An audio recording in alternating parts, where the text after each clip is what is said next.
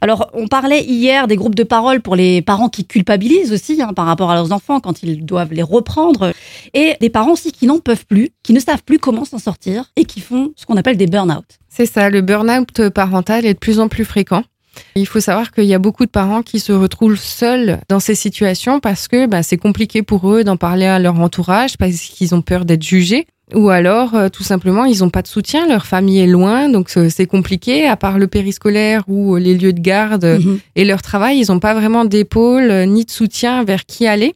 Ce qui est important aussi, c'est à un moment donné, en tant que parent, de prendre conscience de nos limites. Là, on a eu l'exemple encore euh, il y a peu de temps au cabinet une maman, bah, du coup, qui a vraiment craqué et son seul exitoire, ça a été une semaine d'hospitalisation parce qu'elle s'est mise dans un état euh, vraiment pas possible et que à un moment donné, elle n'a pas eu d'aide, elle n'a pas eu de soutien.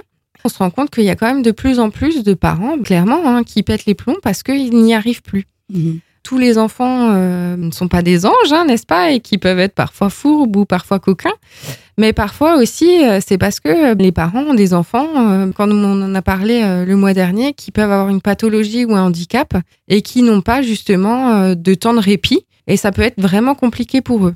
Mhm. Donc je pense que pour les parents, ce qui est important, c'est à un moment donné de aussi savoir tirer cette sonnette d'alarme et de se dire là j'en peux plus, là j'y arrive plus, c'est compliqué pour moi et ne pas hésiter à prendre euh, de l'aide de par des professionnels, que ce soit... Euh, Le réflexe, ce serait d'aller euh, dans des relais maternels, ça serait d'aller consulter? Alors quand on consulte, c'est déjà d'avoir une psychologue qui soit comportementaliste parce qu'elle va vraiment essayer de comprendre le comportement de l'enfant pour adapter en fait la réponse qu'on va donner. Et puis aussi, bah, pour le parent, d'avoir ne serait-ce qu'un endroit où vider son sac, bah, ça fait énormément de bien.